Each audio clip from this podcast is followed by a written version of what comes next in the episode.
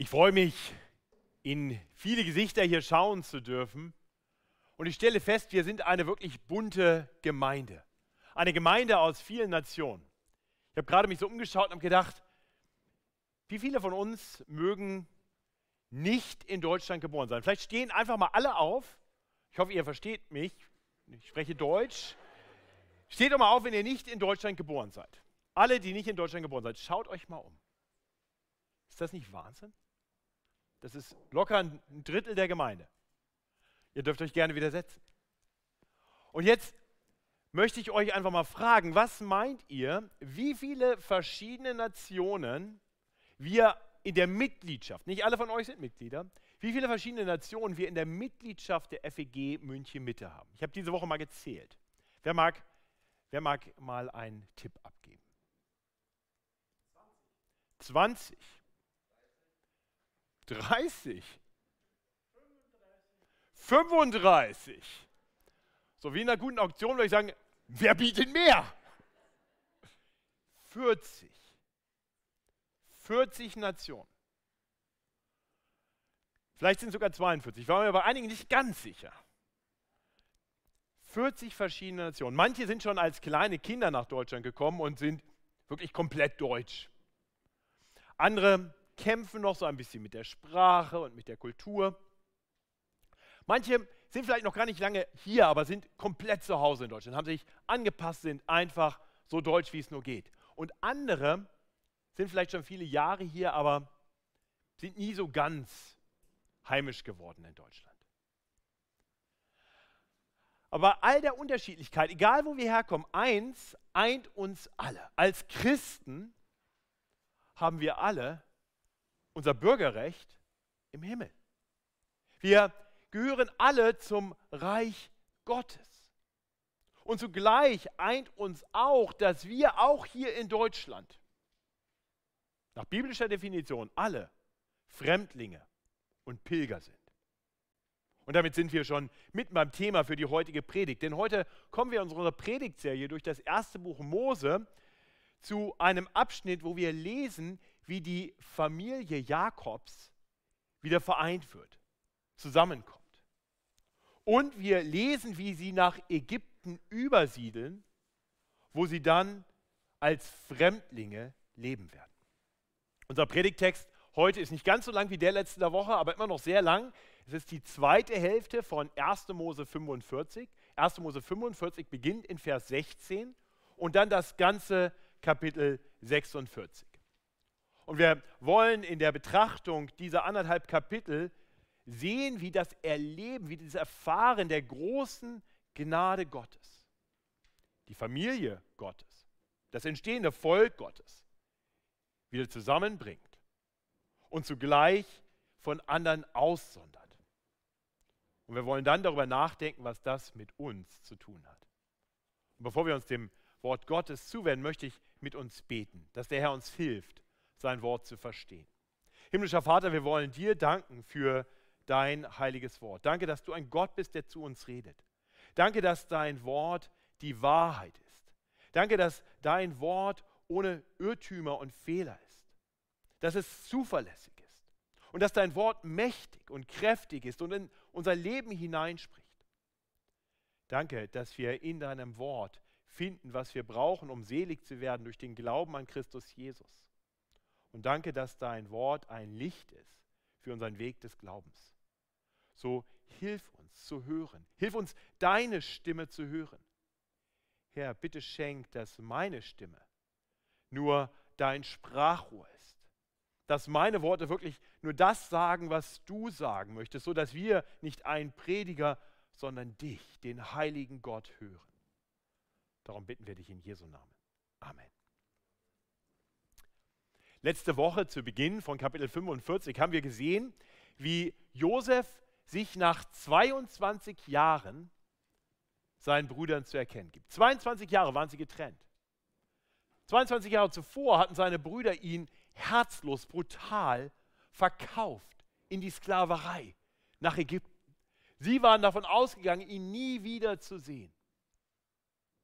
Viele Jahre später kam eine Hungersnot nach Kanaan in das gelobte Land, sodass die Brüder Josefs, die Söhne Jakobs, losgesandt wurden, um in Ägypten Brot zu kaufen, Getreide zu kaufen. Und Gott hatte es so geführt, dass Josef durch viel Leid letztendlich dahin gekommen war, dass er der zweite Mann in Ägypten war. Und so standen seine Brüder plötzlich vor Josef, ohne ihn zu erkennen, um Brot, um Getreide zu kaufen. Es ging ein bisschen hin und her, sie waren einmal da und dann kamen sie ein zweites Mal und schließlich und endlich wird Josef so von seinen Gefühlen übermannt, im Stehen vor seinen Brüdern, im Hören, was sie reden, dass er sich zu erkennen gibt. Ich bin Josef, euer Bruder. Und das, was für ihn ein sehr emotionaler Moment ist, wird für seine Brüder zu einer Schreckensnachricht. Sie sind starr vor Angst. Was wird Josef jetzt tun? Wird er sich revanchieren für all das Böse, was sie ihm angetan haben? Wird er sie einsperren oder vielleicht töten? Doch Josef macht deutlich, dass er nichts dergleichen im Sinn hat. Er will seinen Brüdern in Gnade begegnen. Denn er erkennt nun, dass Gott all diese Dinge geführt hatte, dass Gott einen großen Plan ausgeführt hatte, auch durch das böse Handeln seiner Brüder. Er erkennt, dass sein Leiden nicht etwas war, was er irgendwie aushalten musste, sondern dass das der Weg war, den Gott geplant hatte, um seine Familie zu retten. Das hat er verkündet in Versen 7 und 8 in unserem Predigtext von letzter Woche. Da heißt es, wie Josef zu seinen Brüdern sagt, Gott hat mich vor euch hergesandt, dass er euch übrig lasse auf Erden und euer Leben erhalte zu einer großen Errettung. Und nun, ihr habt mich nicht hergesandt, sondern Gott. Der hat mich dem Pharao zum Vater gesetzt und zum Herrn über sein ganzes Haus und zum Herrscher über Ägyptenland. Josef erkennt die große Gnade Gottes. Und davon ist er so angerührt, dass er nun bereit ist, seinen Brüdern auch in dieser Gnade zu begegnen.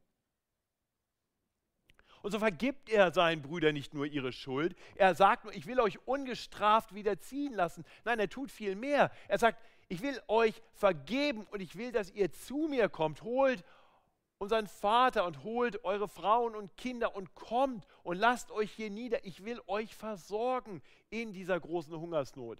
Ich will euch nicht nur vergeben, sondern ich will euer Retter sein. Und so lädt er sie ein, nach Ägypten zu kommen. Und da beginnt unser Predigtext, denn wir lesen davon, dass der Pharao nun davon hört.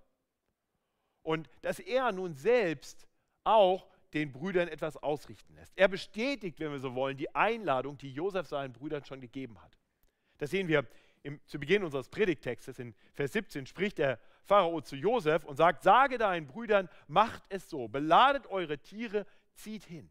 Und wenn ihr ins Land Kanaan kommt, so nehmt euren Vater und alle die euren und kommt zu mir. Ich will euch das Beste in Ägyptenland geben, dass ihr essen sollt, das Fett des Landes. Und gebiete ihnen, macht es so. Nehmt euch mit aus Ägyptenland Wagen für eure Kinder und Frauen und bringt euren Vater mit und kommt. Und seht euren Hausrat nicht an, denn das Beste des ganzen Landes Ägypten soll euer sein. Das ist erstaunlich, nicht? Hier wird ein heidnischer König zum Versorger von Gottes Volk. Und er ist so großzügig, dass er sagt, ihr könnt euren Hausstand, ihr könnt alles zurücklassen in Kanaan. Ich richte euch komplett neu ein. Mit dem Besten, was unser Land zu bieten hat. Und das gibt Josef dann seinen Brüdern weiter. Und dann heißt es ab Vers 21, und Josef gab ihnen Wagen nach dem Befehl des Pharao und Zehrung auf dem Weg und gab ihnen allen, einem jeden ein Feierkleid. Aber Benjamin gab er 300 Silberstücke und fünf Feierkleider. Und seinem Vater sandte er zehn Esel mit dem Besten aus Ägypten beladen und zehn Eselinnen mit Getreide und Brot und mit Zehrung für seinen Vater auf den Weg. Damit entließ er seine Brüder und sie zogen hin. Wir sehen noch mehr Gnade. Josef sorgt großzügig für seine Brüder. Er beschenkt sie mit Feierkleidern und Silberstücken. Und so dürfen sie nun zurückgehen zu ihrem Vater nach Kanaan. Ich kann mir vorstellen, dass Josef dabei etwas im Sinn hatte. Denn schon einmal waren seine Brüder mit einem Kleid von ihm und Silberstücken zu ihrem Vater zurückgekehrt. Am Ende von Kapitel 37 haben wir davon gelesen. Damals hatten sie Jakob ein Kleid, seinen besonderen Mantel entrissen, bevor sie ihn in die Sklaverei verkauft hatten. Sie hatten diesen Mantel in Tierblut getränkt und ihrem Vater gegeben und angedeutet oder vorgetäuscht, dass er durch wilde Tiere gerissen worden wäre. Und sie kamen mit Silberstücken und die hatten sie bekommen, weil sie Josef für diese Silberstücke in die Sklaverei verkauft hatten. Und jetzt sagt Josef, dieses Mal nehmt ihr nicht einen gebrauchten Mantel. Dieses Mal kriegt ihr alle einen neuen, ein Feierkleid. Und Benjamin, der damals nicht da war, kriegt sogar fünf. Und ihr kehrt zurück nicht nur mit 20 Silberstücken, sondern mit 300. Was für eine Gnade. Ich kann mir vorstellen, dass die Brüder das gar nicht so richtig fassen konnten. So viel Gnade erleben sie. Und dann sehen wir, was diese Gnade in ihnen bewirkt. Wir sehen, wie diese erfahrene Gnade nun das Volk Gottes, die Familie einen soll. Josef kennt seine Brüder. Er weiß, dass diese Brüder streitsüchtig sind, dass sie neidisch sind, dass sie egoistisch sind. Und deswegen gibt er ihnen noch eine Ermahnung mit auf den Weg. Am Ende von Vers 24, vielleicht ist euch aufgefallen, dass ich den letzten Satz nicht mitgelesen habe eben. Am Ende von Vers 24 kommt der literarisch eindrucksvolle Satz, zankt nicht auf dem Weg. Streite nicht. Die erfahrene soll, Gnade soll die Brüder dazu bringen, verändert zu sein. Nicht mehr gegeneinander, sondern miteinander unterwegs zu sein. Und so gehen sie zurück und kommen zu Jakob, zu ihrem Vater und berichten ihm, Josef lebt. Der kann das gar nicht glauben. Er ist seit 22 Jahren in tiefer Trauer kommt gar nicht darüber hinweg, dass sein Sohn gestorben ist. Und er kann es nicht glauben, dass er doch noch leben soll. Erst als er dann die Wagen sieht, die Josef ihm gesandt hat, erkennt er, dass das wirklich wahr ist. Und er fasst einen Schluss und sagt, wir müssen alle zusammenkommen. Ich will ihn, ich will hin und ihn sehen, ehe ich sterbe. Und so soll die Familie wieder vereint sein. Im Kapitel 46 lesen wir in einem langen Mittelteil, der im Gottesdienstblatt nicht mit abgedrückt abgedruckt ist, wie beschrieben wird, wie groß die Familie ist, die sich jetzt auf den Weg macht. Wir lesen dort von 70 männlichen Nachkommen, die nach Ägypten ziehen. Die Funktion des Abschnitts ist sicher vor allem die, dass uns Gott hier vor Augen führen will, dass Gott treu ist und sich seine Verheißungen anfangen zu erfüllen. Denn Gott hatte schon Abraham, dem Opa Jakobs, und Isaak, dem Vater Jakobs, und dann auch Jakob selbst verheißen, dass er sie zu einem großen Volk machen wollte, die eines Tages im gelobten Land leben sollten, unter Gottes guter Herrschaft, Gottes reichen Segen erleben sollten. Und hier sehen wir, der erste Schritt beginnt. Bisher war es immer nur einer, es war nur Abraham und seine Frau Sarai, kinderlos. Dann durch ein Wunder Gottes kommt ein Sohn, Isaak. Aber dann ist es wieder nur Isaak. Und dann seine Frau Rebekka. Die wiederum kinderlos ist, weil sie unfruchtbar ist. Aber durch ein Wunder Gottes wird sie schwanger und gebiert Jakob und Esau. Aber Esau ist nicht der Sohn der Verheißung, sondern nur Jakob. Und es ist wieder nur einer. Aber jetzt hier auf einmal eine große Familie. Zwölf Söhne und viele Enkel. Gottes Volk beginnt zu wachsen. Und so kommt nun diese große Familie nach Ägypten. Und in Kapitel 46, in den Versen 28 bis 30, lesen wir schließlich, wie die Familie in Ägypten ankommt und wieder vereint ist. Jakob sandte Judah, heißt das dort, vor sich her zu Josef, dass dieser ihm Goshen anwiese. Und als sie in das Land Goshen kamen, spannte Josef seinen Wagen an und zog hinauf seinem Vater Israel entgegen nach Goshen. Und als er ihn sah, fiel er ihm um den Hals und weinte lange an seinem Halse. Da sprach Israel zu Josef, ich will nun gerne sterben, nachdem ich dein Angesicht gesehen habe, dass du noch lebst. Was für ein Happy End. Die Predigtexte in den letzten Wochen, die hatten ganz schön viel Leid und viele Tränen wegen des Leidens. viele Boshaftigkeiten. Unser heutiger Predigtext ist einfach nur schön. Happy End. Und was für ein Happy End. Die Familie ist wieder vereint. Aller Streit hat ein Ende. Man liegt sich in den Armen. Die Herzen sind voller Dankbarkeit und Liebe. All das bewirkt die erfahrene Gnade Gottes. Aber wir sehen noch etwas anderes. Die große Gnade bringt nicht nur das Volk, die Familie zusammen, sondern sie sondert nun auch diese Familie in besonderer Weise aus. Ich weiß nicht, ob euch das aufgefallen ist. Der Pharao hatte ja die Brüder eingeladen, all ihr Hab und Gut in Kanaan zurückzulassen und sich in Ägypten neu einzurichten. Ich lese das nochmal. Macht so, nehmt mit euch aus Ägypten lang Wagen für eure Kinder und Frauen und bringt euren Vater mit und kommt. Und seht euren Hausrat nicht an, denn das Beste des ganzen Landes Ägyptens soll euer sein. Er sagt, lasst alles hinter euch, fangt ein neues Leben an, werdet quasi Teil von Ägypten.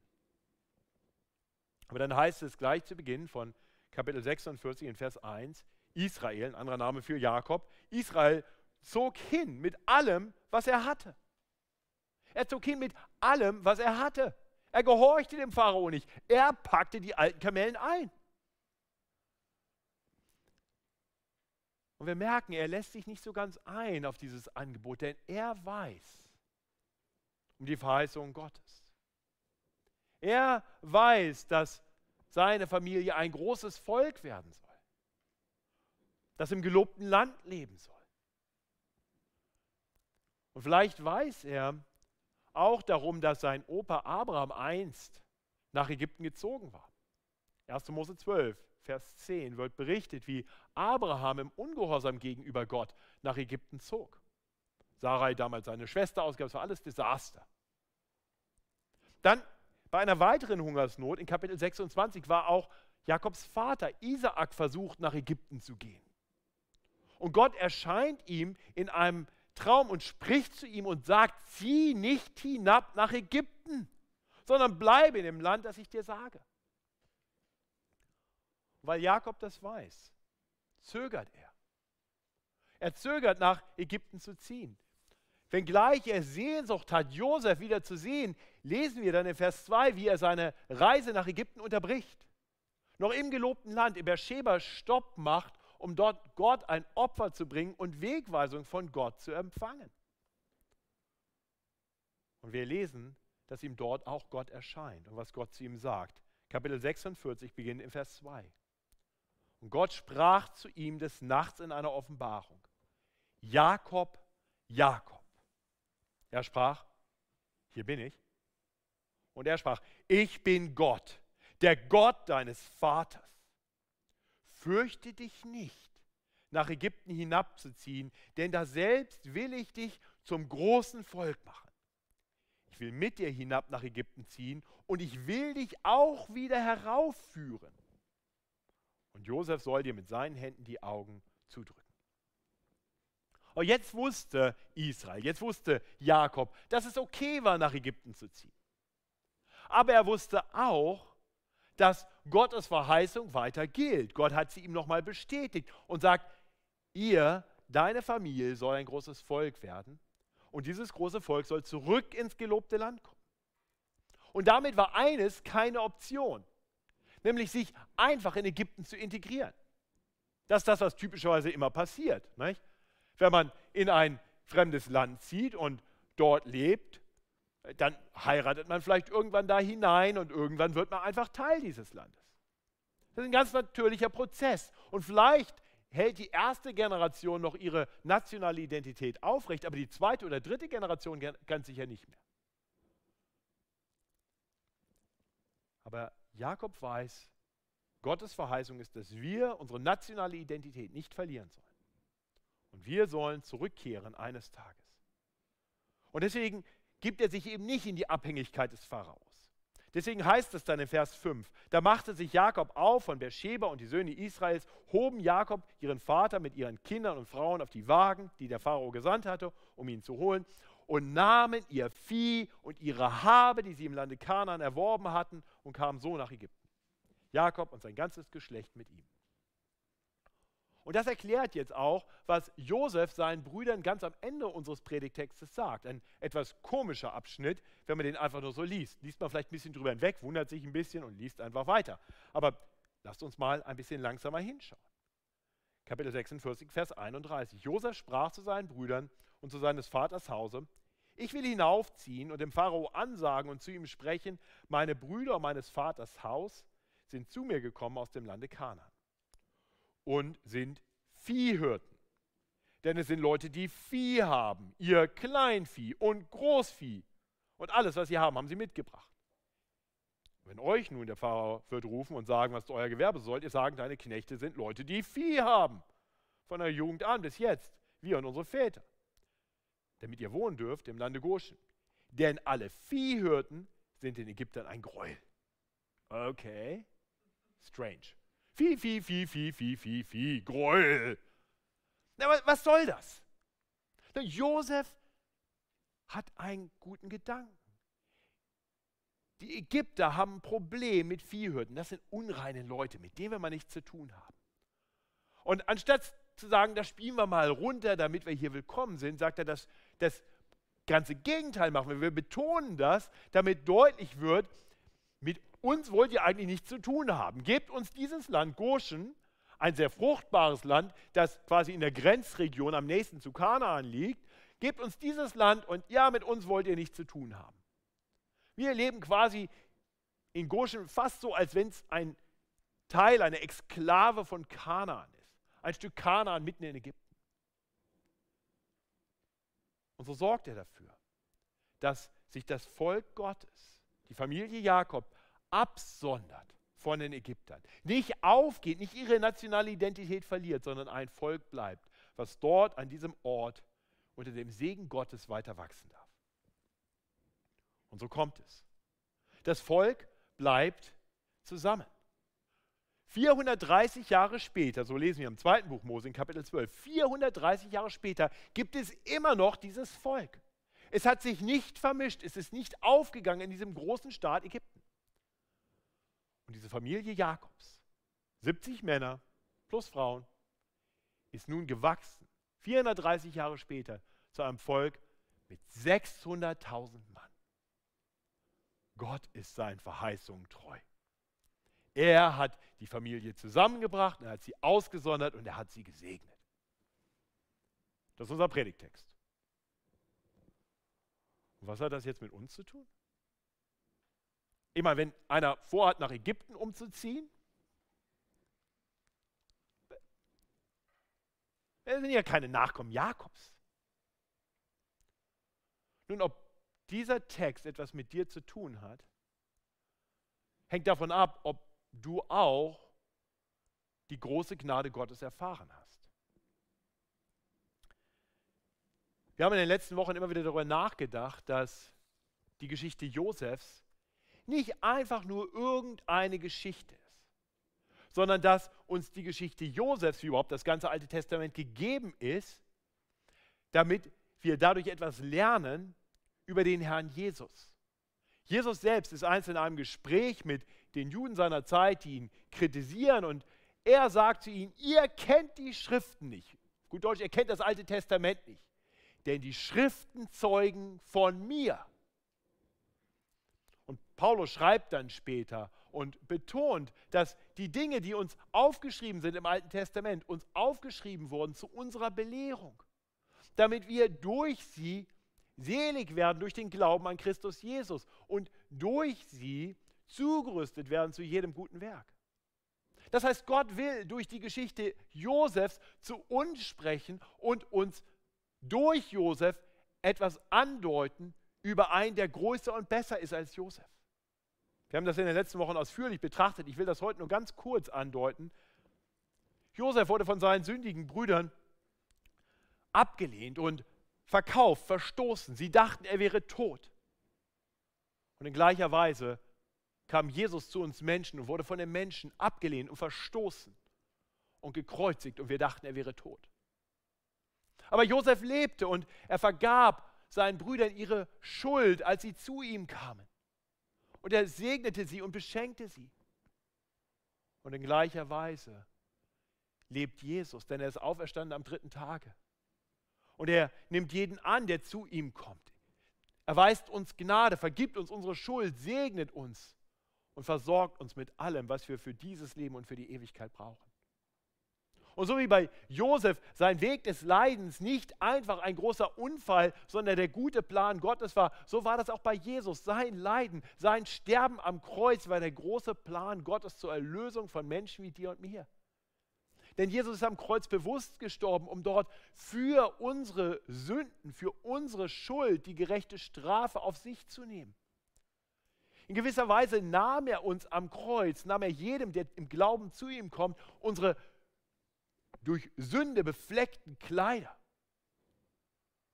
Und er gibt uns sein reines Gewand, seine Kleider der Gerechtigkeit, so beschreibt es das Neue Testament.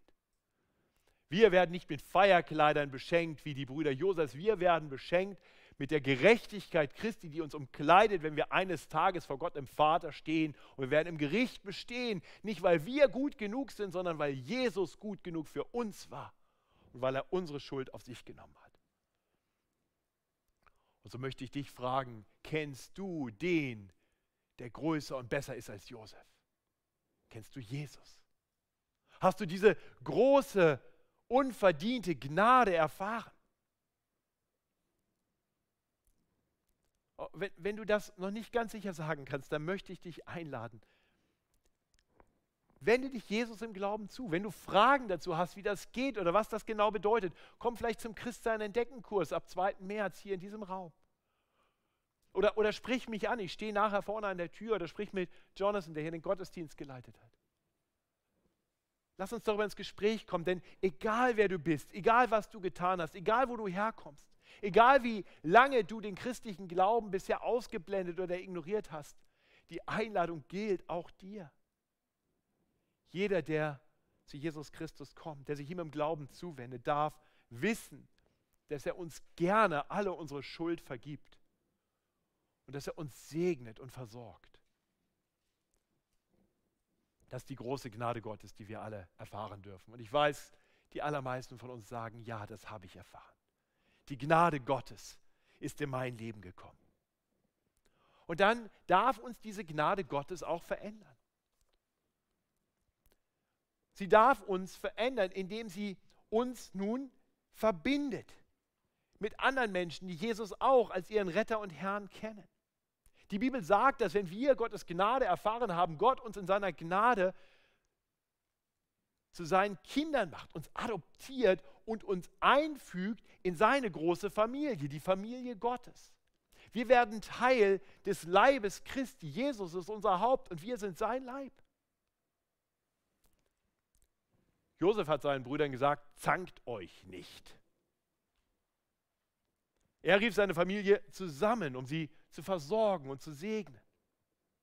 Und genau das Gleiche tut der, der größer und besser ist als Josef. Genau das tut Jesus. Er ruft uns dazu auf, zankt euch nicht, streitet euch nicht. Und so wie Josefs Brüder damit nicht einfach dann nur sagen sollten, okay, dann streiten wir uns halt nicht und gehen getrennt ihre Wege. Nein, so wie sie zusammenkommen sollten, sollen auch wir zusammenkommen, in herzlicher Liebe miteinander verbunden sein. Das ist Jesu Berufung für seine Nachfolger. An unserer Liebe füreinander soll die Welt erkennen, dass wir seine Jünger sind. Das ist unsere Berufung. Er ruft uns zusammen in der Gemeinde. Er will uns einen. Er ruft uns an, an diesen Ort, den die Bibel Gemeinde nennt, weil das der Ort ist, wo er bei uns sein will und für uns sorgen und uns segnen will, so wie Josef seine Familie in Goshen. Und er hat uns verheißen, dass er uns eines Tages aus diesem Ort hinführen wird in das gelobte Land. Ihr Lieben, ihr, ihr merkt, Gemeinde ist so viel mehr als nur der Ort, wo man sich Sonntag mal für eine Stunde versammelt. Ich hoffe, du kennst Gemeinde als einen Ort der Heimat ist. Ich hoffe, du kennst Gemeinde als, als eine Gemeinschaft, die inniger und herzlicher und verbindender ist als alles, was du sonst kennst in dieser Welt. Und ja, in der Gemeinde, da kommen Menschen zusammen, die nicht perfekt sind und die mal Fehler machen und die sich mal streiten und die Sünder sind. Aber die Gnade Gottes wirkt in uns und sie darf uns verändern und sie darf uns einen.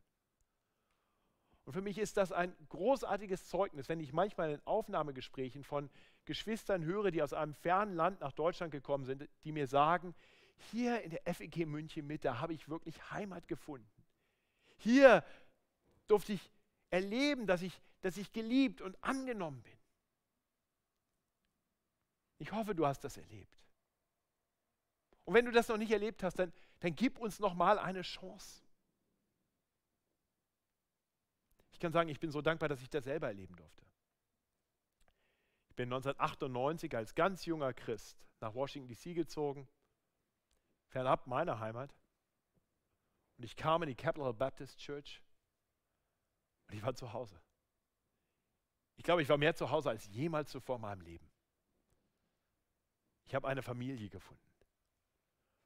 Und diese Verbindung besteht bis heute. Wann immer ich zurück bin in Washington, D.C., bin ich zu Hause. Nicht, weil ich die Stadt so toll finde, sondern weil die Capital Baptist Church meine Heimat ist. Und dann komme ich zurück nach München und ich komme in die FEG München mit und ich bin wieder zu Hause. Liebe, in der Gemeinde zu sein.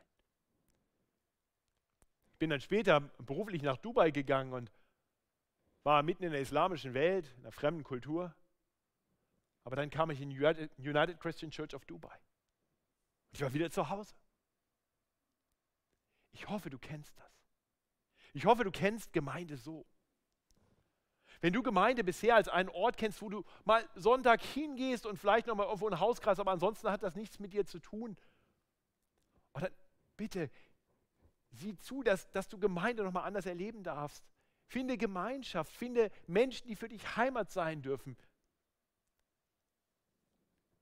Lass dich darauf ein. Und ihr Lieben, inmitten der Corona-Krise tut Gott große Dinge hier in dieser Gemeinde. In den ersten sechs Wochen dieses Jahres haben wir 14 Gemeindeaufnahmeanträge entgegengenommen. 14 Gemeindeaufnahmeanträge. Von Menschen, die kommen aus Südafrika und Hongkong und Rumänien und Argentinien und Korea ah, und aus Deutschland auch noch ein paar. Ihr Lieben, das sind Geschwister, die aus fernen Ländern hier angekommen sind oder vielleicht auch von gar nicht so weit her und die hier eine neue Heimat finden dürfen. Lasst es uns diesen Menschen leicht machen, hier anzukommen und hier Heimat zu finden. Und jede Woche kommen mehr, jede Woche kommen neue Menschen. Und ich weiß, dass in dieser Corona-Zeit wir Sehnsucht danach haben, unsere Familienmitglieder mal wieder zu sehen. Und wir kommen sonntags zusammen und sagen, ach, da ist der und da ist die und die habe ich länger nicht gesehen. Und unter der Woche, man hat ja so wenig Kontakt. Und dann freut man sich, die Leute zu sehen. Das geht mir auch so. Aber lasst uns dabei auch die im Blick haben, die neu sind, die vielleicht noch nicht diese Beziehungen haben. Vielleicht nehmt ihr euch heute nach dem Gottesdienst ganz bewusst Zeit und geht auf mindestens eine Person zu, die ihr noch nicht kennt. Und das ist völlig in Ordnung, wenn die Person euch nachher sagt, ach, ich bin schon seit zehn Jahren hier. Ich kann euch sagen, als Pastor stehe ich da an der Tür und jetzt während der Corona-Zeit, da kommen da so vermummte Menschen, am besten noch so eine Wollmütze bis hier und eine Maske bis da. Und, und ich sage, bist du heute zum ersten Mal hier? Und die gucken mich an, Matthias, wir kennen uns doch schon seit Jahren. Ist doch völlig egal, dann wissen sie, sie sind trotzdem geliebt und wir kümmern uns auch um die, die neu sind. Und vielleicht haben wir ihnen damit was vorgelebt. Lasst uns so darauf acht haben, dass wir wirklich als Familie miteinander unterwegs sind. Und ich möchte uns auch Mut machen, in dieser Zeit die im Blick zu haben, die vielleicht aus Sorge um Corona oder vielleicht auch aus Platzgründen gerade nicht an den Versammlungen der Gemeinde teilhaben können. Gibt es Geschwister, die wir aktuell nicht sehen? Lasst uns die mal anrufen. Lasst uns dranbleiben an ihnen. Lasst, ihn, lasst uns ihnen sagen, wir haben euch nicht vergessen. Ihr gehört immer noch zu uns. Und wenn du im, im Livestream dabei bist, dann möchte ich dich einladen, nutze die Möglichkeiten, die es gibt, um die Gemeinschaft zu leben. Vielleicht rufst du nach dem Gottesdienst jemand an, von dem du denkst, der war vielleicht auch nicht im Gottesdienst, hat aber vielleicht auch den Livestream verfolgt und, und sagst, hast du die Predigt gehört und dann tauscht ihr euch aus und dann fragst du, wie kann ich für dich beten und ihr betet miteinander. Das geht auch am Telefon, das geht auch über Zoom oder über Skype. Gott will uns sammeln als seine Gemeinde. Und er will uns zugleich auch aussondern von dieser Welt. Nicht so wie Israel und seine Familie, als sie nach Ägypten kamen, so, so leben ja auch wir inmitten einer Welt, die uns erst einmal fremd ist, die uns feindlich gesinnt ist, die ist ungläubig. Wir haben die Verheißung, dass das nicht unsere ewige Heimat ist. Wir leben zwar in dieser Welt, aber gehör, wir gehören nicht zu ihr. Wie schreibt es Paulus im Philipperbrief? Unser Bürgerrecht aber ist im Himmel, woher wir auch erwarten den Heiland, den Herrn Jesus Christus. Wir warten noch auf unsere Heimat. Und in gewisser Weise ist unsere Heimat schon ein klein bisschen hier. So wie das Volk Gottes, wie die Familie Jakobs in Ägypten noch wartete auf die Zeit, wenn sie das gelobte Land wieder besuchen würden, wieder einziehen würden in ihre Heimat. So lebten sie doch schon in, in quasi in dieser, in dieser Exklave Kanaans, in Goshen. Und so leben wir in ein bisschen Himmel auf Erden. Das soll die Gemeinde sein, der Ort, wo sich die Christen sammeln und wo sie sich absondern von der Welt. Das ist der Ort, wo wir Gottes Versorgung, seinen Segen erleben. Nicht so wie Josef uns, wie Josef seine Familie nach Goshen rief, damit sie sich nicht mit den Ungläubigen vermischen, so sind auch wir von Christus aus dieser Welt herausgerufen, damit wir nicht in dieser Welt aufgehen, sondern anders leben, Kontrastgesellschaft bilden.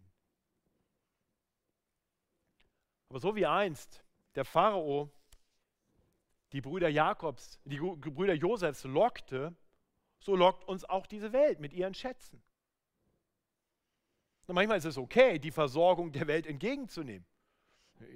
Es ist wunderbar, wenn du einen ungläubigen Arbeitgeber hast, hast, der dir einen guten Lohn zahlt. Preis den Herrn für die Versorgung, die er dir so zukommen lässt. Wunderbar. Wenn du ungläubige Familie hast, aber die unterstützen dich, preis den Herrn für seine gnädige Versorgung.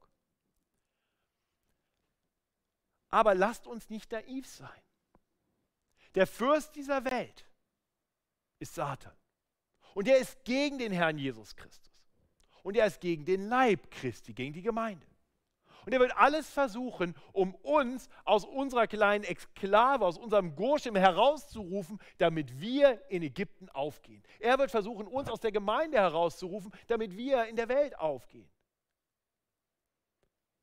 Und leider hat er immer wieder Erfolg.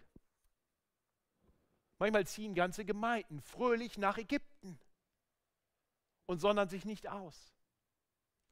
Ich habe das gerade in den letzten Wochen und Monaten erlebt.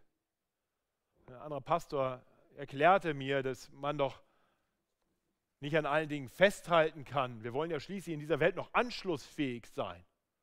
Unter diesem Schlagwort war er dann bereit, einen ganzen Haufen biblischer Lehren einfach über Bord zu werfen und die biblische Ethik gleich hinterher. Aber das kann doch nicht sein. Gott hat uns doch aus dieser Welt herausgerufen, nicht damit wir wieder hineinlaufen. Es kann doch nicht darum gehen, dass wir dieser Welt gefallen, sondern unserem Herrn, der uns in seiner großen Gnade gerettet hat, damit wir für ihn leben und seinen Segen erleben. Ich möchte gar nicht über die anderen Gemeinden reden, ich möchte zu uns reden. Ich möchte uns ermutigen, darauf acht zu haben, dass wir miteinander als Gemeinde treu beim Herrn bleiben, treu bei seinem Wort bleiben, treu so leben, wie er es uns sagt und einander dabei helfen uns ermutigen, uns anspornen und wenn nötig auch mal ermahnen. Damit wir nicht in die Welt abdriften, sondern in der Gemeinde Gottes leben. Und das gilt natürlich nicht nur für uns als Gemeinde komplett, sondern auch für jeden Einzelnen.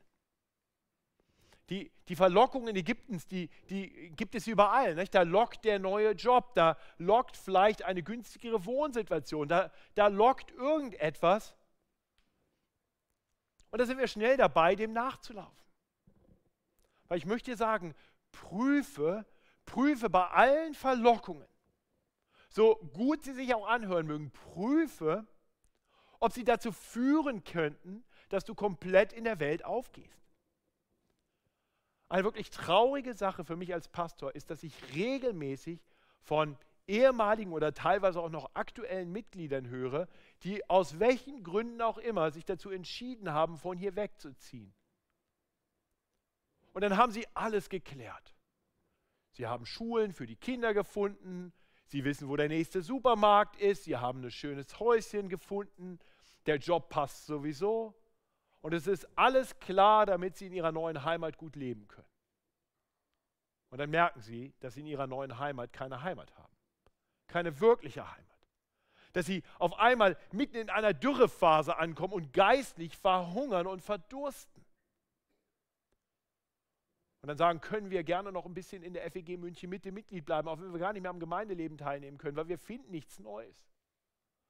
Solche Leute, bevor ihr euch entscheidet, einen Job irgendwo anzunehmen, einen Studienplatz irgendwo anzunehmen, irgendwo anders hinzuziehen, klärt doch bitte, ob ihr da, wo ihr hingeht, geistlich versorgt seid, ob ihr dort Familie habt. Familie Gottes, Gemeinde. Die FEG München Mitte ist nicht die allein selig machende Gemeinde, aber, aber stellt sicher, dass ihr an einen Ort kommt, wo ihr nicht in Ägypten aufgeht. Findet ein neues Goshen.